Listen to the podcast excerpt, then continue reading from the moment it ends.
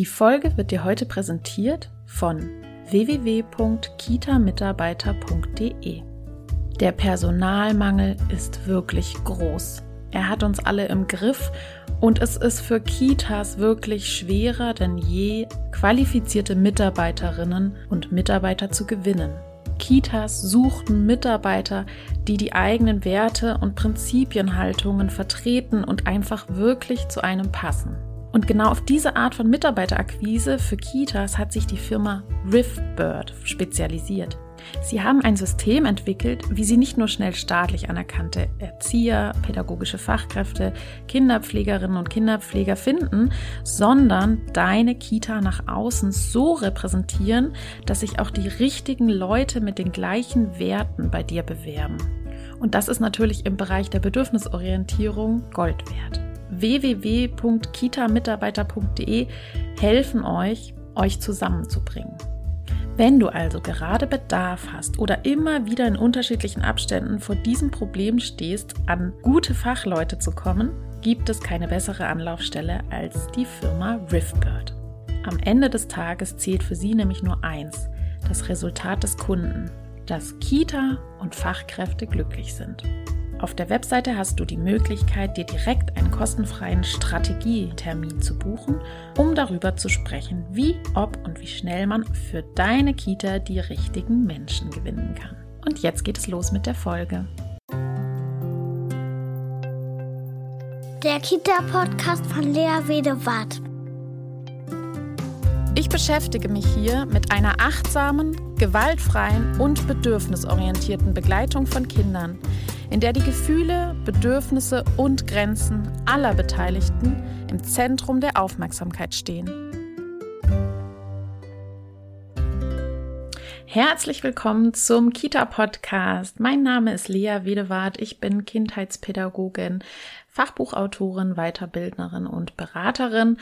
Und wir setzen jetzt die Folge fort zum Thema Grenzen. Es ging in der letzten Folge darum, ob Kinder Grenzen brauchen und was es mit Grenzen auf sich hat. Also, wenn du jetzt erst hier einschaltest, dann höre nochmal die Podcast-Folge davor an, weil das hier jetzt die Fortsetzung ist, denn hier soll es jetzt heute darum gehen, wie ich Grenzen kommunizieren kann. Die Folge davor hat sich eher damit beschäftigt, Grenzen wahrzunehmen und zu spüren. Und diesmal geht es noch mehr darum, wenn ich sie wahrgenommen habe, wie kommuniziere ich sie?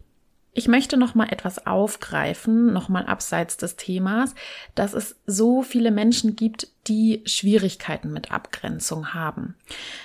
Viele Menschen verknüpfen damit, auch wenn es ihnen vielleicht gar nicht bewusst ist, etwas Komplexes, etwas Konfliktreiches, etwas Schmerzhaftes vielleicht sogar.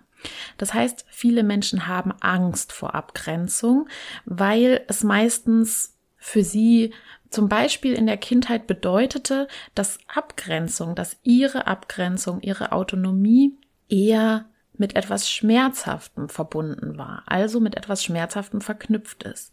Zum Beispiel, weil die Eltern oder andere Erwachsene mit Bedrohungen, mit Bestrafungen, vielleicht sogar mit alleine lassen reagiert haben.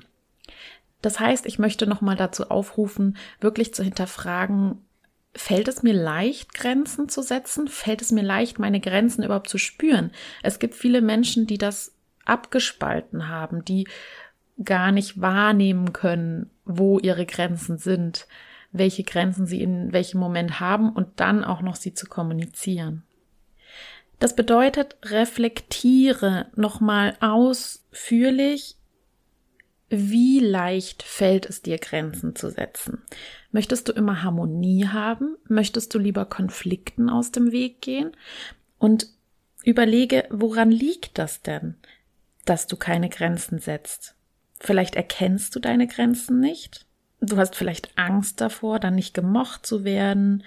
Du willst gut genug sein. Du möchtest die Kinder nicht enttäuschen. Du möchtest nicht, dass die Kinder mit Ärger reagieren. Also willst du lieber den Konflikten aus dem Weg gehen.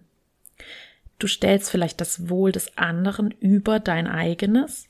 Du denkst vielleicht, das halte ich schon aus und hast unglaublich viel Verständnis für alle anderen, nur nicht für dich. Vielleicht weißt du nicht, wie du es sagen sollst. Und vielleicht hast du es schon häufig versucht, aber es ist immer wieder gescheitert und hast Angst vom Gegenüber nicht ernst genommen zu werden.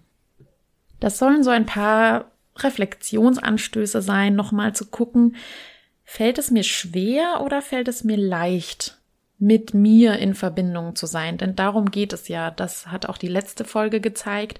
Es geht darum zu spüren, wo meine Grenzen als Fachkraft sind. Denn nur so können wir eine echte, wahrhafte, bedürfnisorientierte Kinderbetreuung leben, wenn es eben nicht nur um die Bedürfnisse der Kinder geht, sondern um die Bedürfnisse aller in der Gruppe, also auch ich als Fachkraft und da kommt mir eine enorm wichtige Rolle zu, weil ich als wichtiger Feedback-Indikator gelte, als authentischer Mensch, um zu zeigen, wie Menschen reagieren können, wie Menschen ähm, fühlen können und wo auch die Grenzen anderer Menschen sind. Wenn ich jedoch als Fachkraft selbst meine Grenzen nicht spüre und nicht kommuniziere, dann nehme ich den Kindern in meiner Gruppe die Chance, zu lernen, dass es auch erlaubt ist, Grenzen zu setzen, dass es auch erlaubt ist, sich zu offenbaren mit dem, was man nicht möchte. Grenzen haben häufig eine negative Konnotation und vielleicht kam das auch erst durch in der ersten Folge so dieses brauchen Kinder Grenzen? Nein, natürlich nicht. Viele reagieren mit einer Abwehr beim Thema Grenzen. Dabei ist es so, so wichtig, wenn wir sie für uns spüren und als Menschen interagieren, die jeweils Grenzen haben, also sowohl die Kinder als auch ich als Fachkraft. Denn wenn ich meine eigenen Grenzen wahre, dann wahre ich auch meine Integrität genauso wie ich die Integrität der Kinder fördern möchte. Außerdem kommuniziere ich eine Klarheit, eine authentische ein mit mir in Verbundenheit sein, um das an die Kinder zu kommunizieren und das gibt Sicherheit. Das ist das, was immer gemeint ist mit Grenzen geben Sicherheit, indem ich als Mensch eindeutig sagen kann, das möchte ich und das möchte ich nicht. Dann weiß das Gegenüber, das Kind, woran es ist. Und muss nicht die ganze Zeit erahnen, was könnte jetzt, äh, was könnte sie jetzt mögen und was könnte sie nicht mögen. Und das meinen vielleicht auch viele mit diesem Grenzen austesten. Das ist auch so negativ behaftet.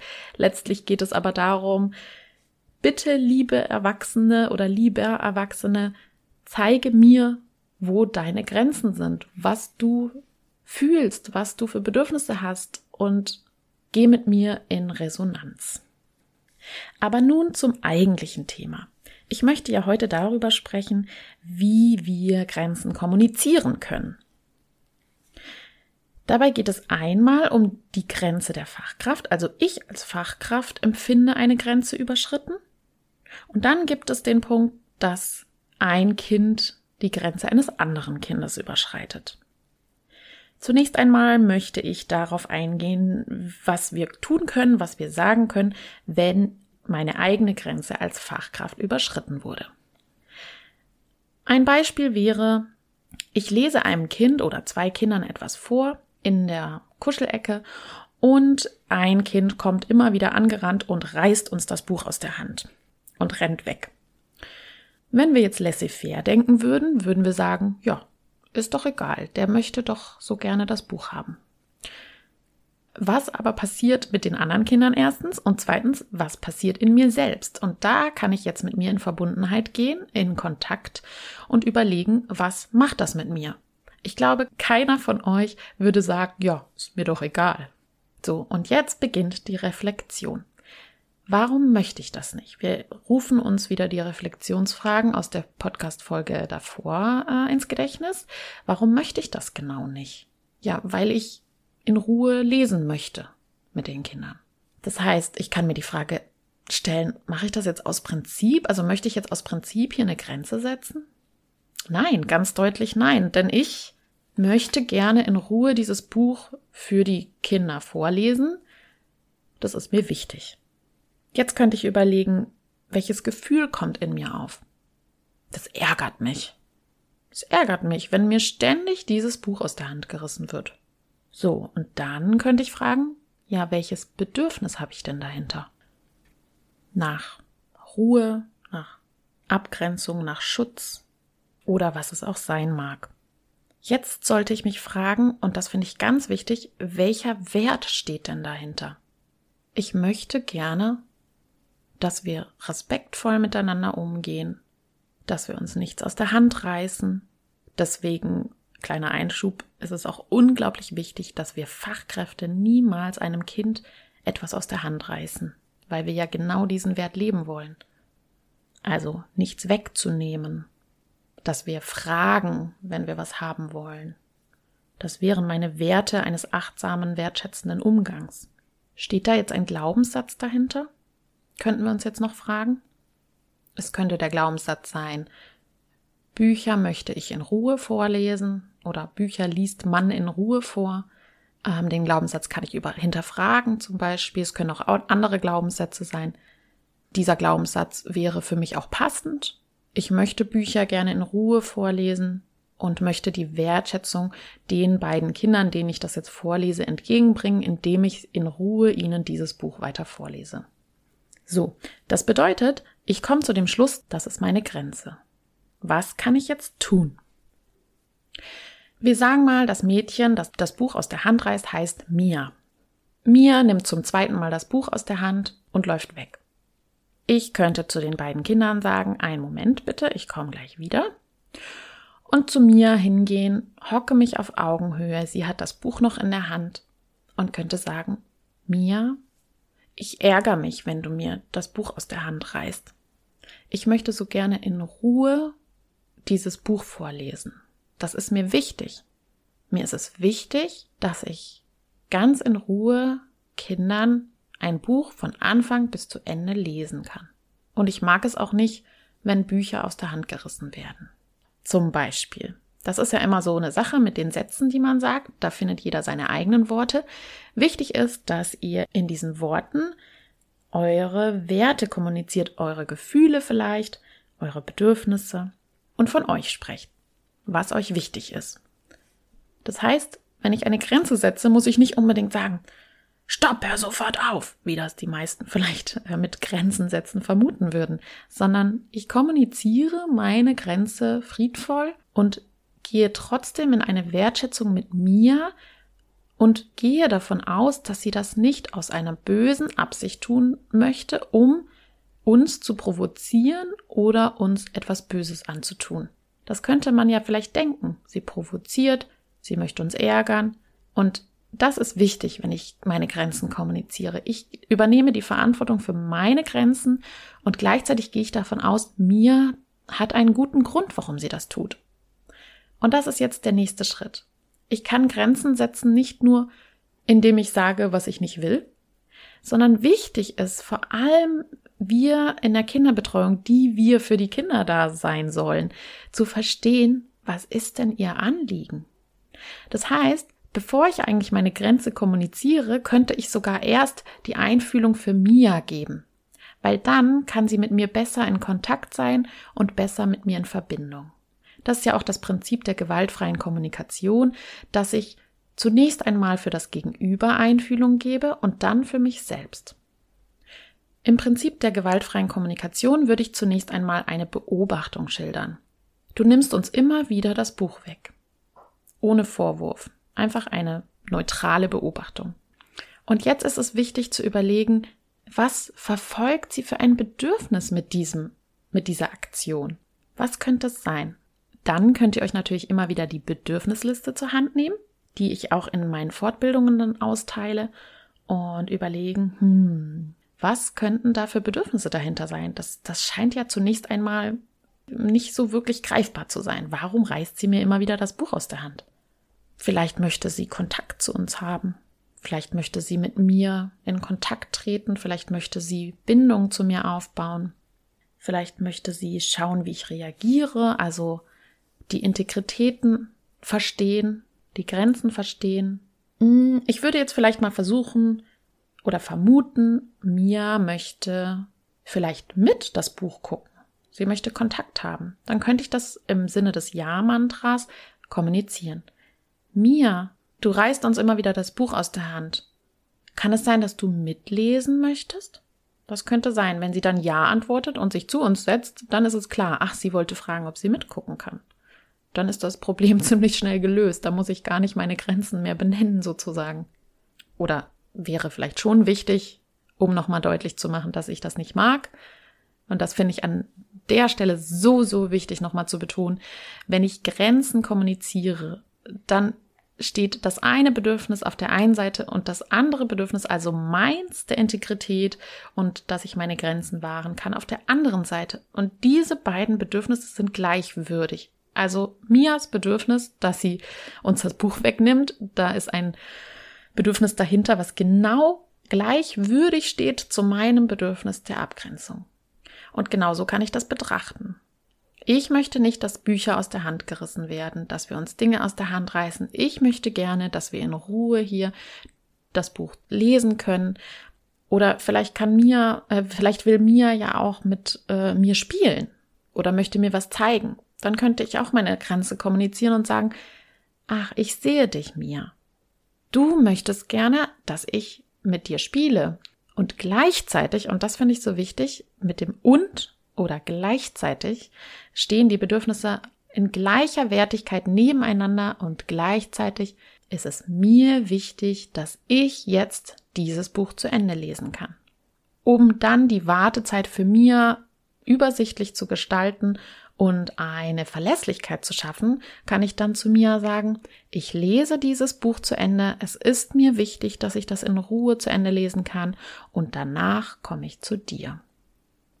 Dieser Satz und die Erfüllung dieser Versprechung ist sehr, sehr wichtig. Das ist ein Knackpunkt, der dazu beiträgt, wie mir lernt, Bedürfnisse aufzuschieben. Mia lernt ihr Bedürfnis nun aufzuschieben, indem sie wartet. Und da ist es ganz wichtig, dass diese Wartezeit erstens aushaltbar ist. Also Zeit fühlt sich ja für Kinder viel länger an als uns, für uns Erwachsene. Das heißt, sie ist aushaltbar, überschaubar. Am besten läuft eine Sanduhr oder ich kann ja dann auch sagen, wenn das Buch fertig ist. Also es ist ein verstehbarer Zeitpunkt und ich bin dann auch noch verlässlich da und bin bei ihr dann und halte meine Versprechung ein und so versteht sie, dass sich das Warten lohnt. Und dann sind wir schon beim Frustrations, bei der Frustrationstoleranz beziehungsweise Impulskontrolle beziehungsweise Bedürfnisaufschub, wie man es auch immer nennen mag. Frustrationstoleranz, das sei hier an der Stelle nochmal eingeschoben, lernen Kinder nicht, indem wir sie frustrieren, sondern indem wir unsere natürlichen oder besser gesagt authentischen Grenzen kommunizieren, ein Warten dadurch automatisch zustande kommt und wir dann aber verlässlich wie versprochen zur Verfügung stehen, damit das Kind lernt, dass dieses Warten sich auch lohnt. So, ich denke mal, für dieses eine Beispiel wurde es deutlich.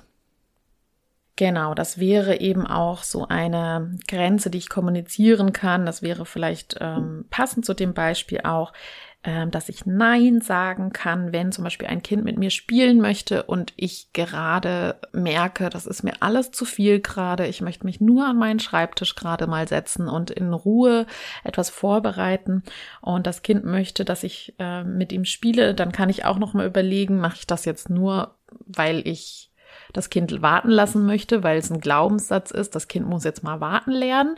Oder ist es mir jetzt gerade wirklich wichtig, dass ich mich da eben mal kurz sammeln kann und konzentrieren kann und einfach mal kurz durchschnaufen kann? Und das ist eben, wie gesagt, ein legitimes, äh, ein legitimer Grund, meine eigene Ruhe und Entspannung als Bedürfnis, um eine Grenze zu setzen und dann zu sagen, Du möchtest gerne zum Beispiel ein Brettspiel mit mir spielen. Ich habe dich gesehen, ich habe dich gehört.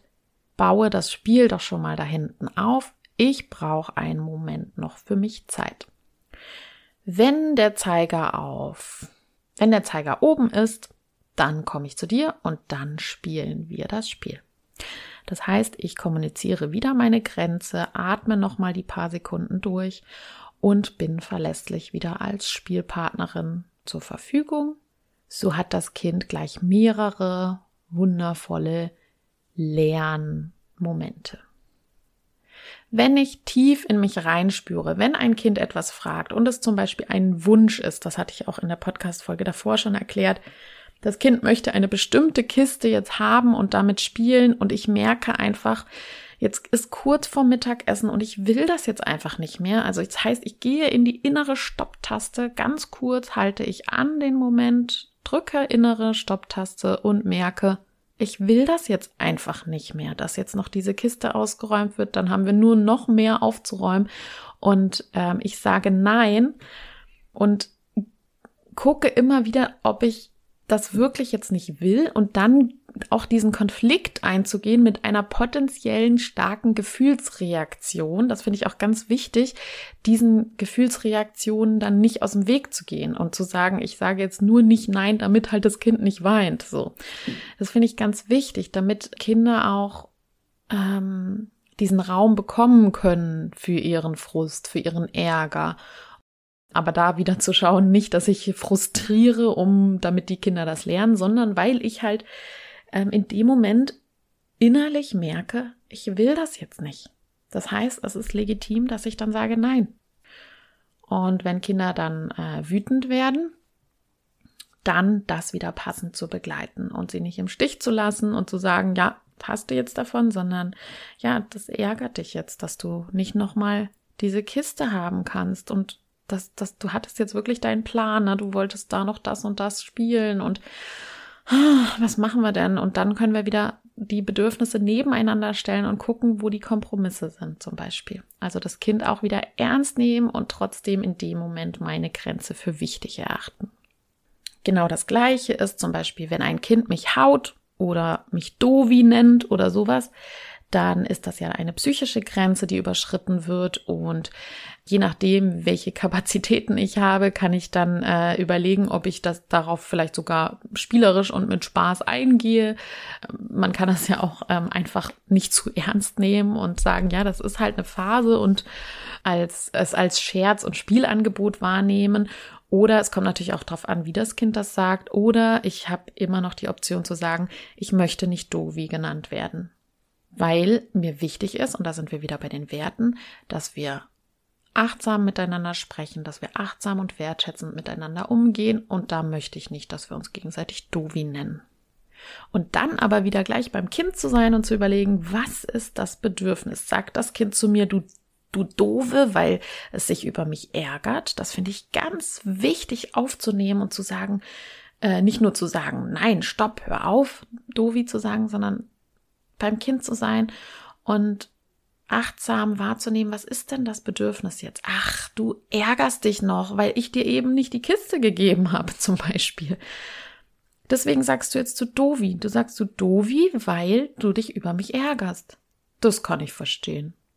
Da sagt jetzt jemand einfach nein, ich sag einfach nein, du darfst die Kiste nicht haben und das führt bei dir echt zu Unverständnis.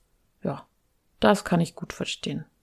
Und dann können wir wieder in Dialog gehen und überlegen, was ist die Lösung. Nach dem Mittagessen können wir dann die Kiste runterholen, zum Beispiel. Wenn Kinder, um nochmal auf das Buchthema zurückzukommen, wenn Kinder zum Beispiel Dinge werfen, zum Beispiel ein Buch werfen, durch die Gegend werfen, dann wäre bei mir auch eine klare Grenze erreicht, weil ich nicht möchte, dass Bücher durch die Gegend geworfen werden, weil bei mir ein Wert ist, dass Bücher oder manche Gegenstände einfach achtsam behandelt werden. Ich finde, das ist eine Balance, ein Balanceakt, wie so häufig, wenn verschiedene Werte einander gegenüberstehen. Zum Beispiel eben der achtsame Umgang mit ähm, Gegenständen, mit Spielsachen und gleichzeitig soll es ja in der Kita Raum geben, um mit Spielsachen lernen und erkunden zu dürfen. Aber tatsächlich bei Büchern ist es für mich so, dass ich finde, dass ein achtsamer Umgang damit geübt werden kann, wenn schnell Seiten rausreißen oder rausgeschnitten werden oder so, ist das etwas, was unterbunden werden sollte, finde ich. Aber wenn es passiert, dann durchaus auch sanft damit umzugehen und zu reagieren und wieder die Haltung einzunehmen. Das hat das Kind jetzt nicht aus böser Absicht gemacht. Wenn ich sehe, dass zum Beispiel ein Kind ein Buch durch die Gegend wirft, kann ich sagen, stopp! Ich möchte, dass Bücher achtsam behandelt werden. Bitte stelle das Buch in das Regal. Das heißt, da habe ich gar nicht jetzt groß meine Bedürfnisse benannt oder meine Gefühle. Das muss auch nicht immer sein. Manchmal ist es auch notwendig, in diesem Moment schnell zu reagieren und ein deutliches Signal zu senden, stopp! Und direkt zu formulieren, was meine Erwartung ist. Das Buch soll achtsam behandelt werden. Stelle es bitte wieder zurück in das Regal oder schau es dir an. Diese zwei Optionen habe ich und ich formuliere meine Erwartung ganz konkret, so dass das Kind eine Handlung auch ausführen kann. Wenn du etwas werfen möchtest, dann nehme den Ball oder sonstiges. Das heißt, ich kann dann auch wieder das Bedürfnis des Kindes achten und merken, ach, das Lernbedürfnis ist vielleicht gerade äh, werfen. Vielleicht ist das Kind auch frustriert oder verärgert, aber auch dann, finde ich, kann das Kind lernen, dass es den Frust und den Ärger nicht an Büchern auslassen soll, sondern dann kann ich mit dem Kind wieder in Kontakt gehen und sagen, ach, du ärgerst dich noch, ne, weil du gerade mit, hm, mit dem Kind gestritten hast und ähm, jetzt bist du so frustriert und dann wirfst du das Buch durch die Gegend und gleichzeitig, und das ist wieder diese Gleichwürdigkeit der Bedürfnisse, möchte ich das nicht. Ich möchte nicht, dass Bücher durch die Gegend geworfen werden. Bitte halte es in deinen Händen fest oder stell es ins Regal. Die Wut kannst du zum Beispiel an was anderem auslassen. An einem Kissen. Oder ich nehme dich einfach mal in den Arm, vielleicht ist dann die Wut auch schon vorbei. Ja, jetzt haben wir die Bedürfnisse der Fachkraft beleuchtet und jetzt möchte ich nochmal drauf eingehen, wie es ist, wenn Kinder einander Grenzen überschreiten. Zum Beispiel drängt ein Kind sich an der Rutsche vorbei und möchte schnell rutschen und da sitzt aber ein anderes, jüngeres Kind vielleicht und schreit. Ich merke als Fachkraft, oh, da ist die Grenze überschritten eines Kindes er schreit, ähm, halt, also, ne, das, das ist die Kommunikation des Kindes, hier ist meine Grenze überschritten. Und ähm, was ich dann machen kann, und das finde ich ganz, ganz wichtig, solange keine direkte Gefahr besteht, was auf der Rutsche natürlich manchmal nicht der Fall ist, wenn jetzt aber die Gefahr nicht bestehen sollte, dass etwas passieren kann, dann kann ich aus der Ferne erstmal beobachten. Das finde ich ganz wichtig den Kindern auch den Raum zu lassen, selber ihre Grenzen wahrzunehmen und selber zu lernen, sie zu achten. Das bedeutet, es könnte jetzt sein, dass das Kind schreit und alle Fachkräfte im Garten zucken zusammen und das Kind schreit. Und wenn aber jetzt keine Gefahr besteht, kann ich trotzdem noch gucken, ob der Junge, der sich da vorbeiquetschen möchte, darauf eingeht. Und es kann sein, dass er dann wieder Schritt zurückgeht und merkt, ah, Grenze. So, dann haben die Kinder das unter sich geklärt, ne? Wenn es jetzt aber dazu führt, dass der Junge sich vorbeiquetscht und das äh, jüngere Kind weiter schreit, dann könnte ich aus der Ferne sagen, stopp, Tim, der Justus, das kleinere Kind auf der Rutsche, möchte in Ruhe rutschen. Lass ihm bitte Zeit. Stell dich dahinter in einem Abstand und warte. Das heißt, dann habe ich die Grenze schnell und klar kommuniziert und habe gleich eine Handlungsoption benannt, dass Tim, habe ich ihn, glaube ich, genannt, versteht, was er tun kann. Weil häufig sagen wir nur Nein, stopp, aber häufig wissen die Kinder gar nicht, was sie sonst tun sollen, weil sie gerade keine andere Strategie haben, sonst würden sie die ja anwenden. das heißt, sie brauchen nicht nur die Grenze und das klare Stopp und schau mal, der Justus äh, zeigt die Grenze, die wollen wir achten, sondern auch, was kann er stattdessen tun? In einem Abstand weiter hinten stehen und warten.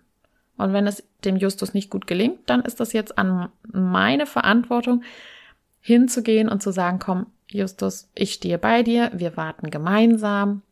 Und wenn er keine Lust mehr hat zu warten, dann kann er ja auch hinten wieder runtergehen. Wir können auch noch Bedürfnisse benennen, wir können auch noch Gefühle wieder benennen. Schau mal, Justus ärgert sich. Er braucht hier gerade Ruhe und, und, und den Schutz, dass er in Ruhe und langsam nach seinem Tempo da runterrutschen kann. Das heißt, es geht bei der Kommunikation von Grenzen von Kindern darum, zu kommunizieren, was dieses andere Kind fühlt, was das andere Kind braucht und vielleicht auch, was derjenige braucht und fühlt, der die Grenzen gerade überschreitet. Weil wie gesagt, wir können davon ausgehen, die Kinder machen das nicht mit böser Absicht, sie haben gerade keine andere Strategie zur Hand.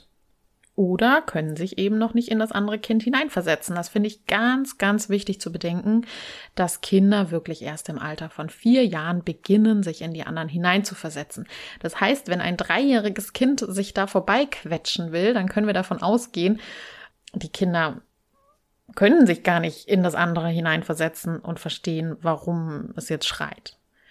Trotz allem können wir hingehen und sagen, Stopp, stehen bleiben, er ärgert sich, lass ihm Zeit und so können wir dann langsam dazu beitragen, dass das Gehirn lernt, sich in andere hineinzuversetzen. Das heißt, wir schreiten immer dann ein, wenn Grenzen überschritten sind von anderen Kindern und sie deutliche Zeichen zeigen, beziehungsweise, und das ist ganz, ganz wichtig hinzuschauen, Manche Kinder zeigen auch keine deutlichen Zeichen. Da ist es wirklich wichtig, wenn ihr diese Kinder kennt, die sehr ruhig sind und sehr zurückhaltend und gar nicht deutlich Zeichen zeigen, sie wirklich gut zu beobachten und, und unterstützen und immer mal reinzufragen, magst du das noch? Magst du das? Du kannst sagen, wenn du das nicht magst. Also ähm, da ist, das ist auch im Zusammenhang mit Grenzen kommunizieren so wichtig, dass Temperamente und Kinder und auch Fachkräfte so unterschiedlich sind. Manche Kinder brauchen sehr deutliche Signale, dass sie aufhören sollen, weil sie das nicht ähm, wahrnehmen würden und da auch eine deutliche Ansage brauchen sozusagen. Und es gibt manche Kinder, die wirklich Unterstützung dabei eigentlich brauchen, ihre Grenzen zu kommunizieren, weil sie niemals das tun würden, weil sie Angst davor haben. Das heißt, die Bandbreite wie wir Grenzen kommunizieren und wie deutlich und wie energisch, sage ich jetzt mal, und wie sanft. Das hängt alles so stark davon ab, wie Kinder sind, wie ihre Temperamente sind. Bei sensiblen Kindern kann es sein, dass wir nur einmal sagen, hör auf damit und sie fallen schon aus allen Wolken und sind für den ganzen Tag frustriert und traurig. Das bedeutet, da sollten und dürfen wir auch achtsam sein, wie intensiv und wie deutlich kommuniziere ich Grenzen. Das ist auch von jedem Kind, also von Kind zu Kind unterschiedlich. Wenn wir feststellen, dass das eine Kind das andere Kind, ähm, dem einen anderen Kind die Grenzen überschreitet, können wir auch erstmal beobachten von der Ferne und sagen, Braucht ihr Unterstützung? Also ihr könnt auch einfach fragen, braucht ihr Unterstützung? Also wenn das eine Kind äh, deutlich zeigt, dass die Grenzen überschritten sind, kann es ja trotzdem sein, dass es gar keine Hilfe von uns haben möchte, sondern irgendwie versuchen, das selber zu klären. Das heißt, äh, was ich dann mache, ist aus der Ferne zu fragen, soll ich dazukommen? Braucht ihr meine Unterstützung? Und wenn beide sagen nein, dann äh, ja, dann komme ich einfach gar nicht hin. Oder wenn eins sagt, dann bin ich auf jeden Fall dabei und unterstütze. Dazu könnt ihr auf jeden Fall auch die Podcast-Folge anhören zum Thema Konflikte unter Kindern begleiten. Welches Element jetzt noch an dieser Stelle fehlt, ist die Frage, ja, was tun, wenn Kinder nicht auf mich reagieren? Also das Thema Konsequenz, wenn Kinder zum Beispiel mh, hm, nicht befolgen, wenn ich sage, stopp, hier ist die Grenze, sondern die Grenze immer wieder übertreten. Das Thema Konsequenz, das würde ich auch gern nochmal irgendwann aufgreifen. Ich muss mal schauen, ob ich das die nächste Zeit mal hinbekomme. Und dann finde ich noch ein ganz wichtiges Thema. Ja, was tue ich eigentlich, wenn Grenzen stark und dauerhaft übertreten werden und alles Reden nicht mehr hilft, sage ich jetzt mal. Also das heißt, ich habe schon versucht mit Stopp und ich will das nicht und ähm, das Kind möchte das nicht und was ist dein Bedürfnis und wie können wir das regeln? Obwohl ich schon sagen muss, dass häufig Kinder nicht reagieren, wenn wir Stopp sagen, wenn sie gewohnt sind, dass ihre Bedürfnisse und ihre Grenzen und ihre ihr Standpunkt nicht gesehen und respektiert wird, dann ähm, sind sie auch weniger dazu geneigt oder weniger bereit, auch die Grenzen anderer zu wahren, also die von mir als Fachkraft. Also so häufig, wenn ich häufiger, also umso häufiger ich als Fachkraft die Grenzen eines Kindes respektiere, die Grenzen eines Kindes schütze, ähm, wenn ein Kind diese Erfahrungen macht, die Fachkraft, meine Bezugserzieherin, Sie schützt mich, sie achtet meine Grenzen. Wenn dann die Fachkraft sagt, bitte respektiere jetzt auch mal meine Grenzen, die Kinder viel bereiter sind, als wenn ihre Grenzen immer wieder und dauerhaft übertreten werden. Weil diese Werte werden ja dann auch transportiert. Ich übergehe immer wieder deine Grenzen und nun sollst du meine Grenzen achten und das funktioniert einfach nicht, weil es ein Geben und Nehmen in Gleichwürdigkeit ist. Aber eben welches Element noch fehlt, und das wird in der nächsten Podcast-Folge Thema werden, ist die schützende Gewalt. Also, was tue ich, wenn Kinder es nicht schaffen, Grenzen zu achten und immer wieder zum Beispiel sich hauen, sich beißen, Dinge tun, die wehtun, die auch psychisch wehtun und alles Reden sozusagen nicht mehr hilft. Was tue ich dann? Das wird nochmal in der nächsten Folge auftauchen. Da wird es um das Thema schützende Gewalt gehen. So, nun hoffe ich, dass du ein paar Impulse mitnehmen konntest zum Wahren deiner Grenzen und zum Wahren der Grenzen der Kinder Selbstverständlich ist jede Situation individuell. Äh, das sollen nur Anregungen sein, aber nutze es wie ein Buffet und nehme dir, was du brauchst. Falls du in deiner Einrichtung über das Thema Grenzen spüren und kommunizieren sprechen möchtest, dann kannst du gerne Kontakt mit mir aufnehmen. Ich biete dazu Fortbildungen an oder wir auch in der BO Akademie bieten wir Webinare dazu an bald wird es schon ein Webinar dazu geben. Dafür könnt ihr euch schon anmelden. Unter der Kontakt-E-Mail-Adresse kontakt.bo-akademie.de. Das ist die Mailadresse, unter der ihr euch anmelden könnt. Und das Webinar werde ich wieder mit Katrin Hohmann zusammen durchführen. Der Termin wird sein am 30.10. von 10 bis 13 Uhr und die Teilnahme kostet 39 Euro. Aber wie gesagt, auch ihr als Kita könnt mich einladen für ein Präsenzseminar. In der Bedürfnisorientierung nimmt das Thema Grenzen einen so wichtigen Stellenwert ein und wir haben diesem Thema auch ein ganzes großes Kapitel gewidmet in unserem Buch. Gerade in der Bedürfnisorientierung fällt mir auf, dass es häufig Menschen schwer fällt, ihre Bedürfnisse oder ihre Grenzen zu benennen, aber es ist so ein wichtiges Element, äh, seine Integrität auch zu wahren und diesem Bedürfnis ebenfalls nachzukommen. Wenn ihr mit mir Kontakt aufnehmen wollt, dann könnt ihr das auch tun unter bo.kinderbetreuung@gmail.com. Da könnt ihr natürlich auch immer gerne Fragen stellen die ich dann gerne in einer Podcast-Folge beantworte.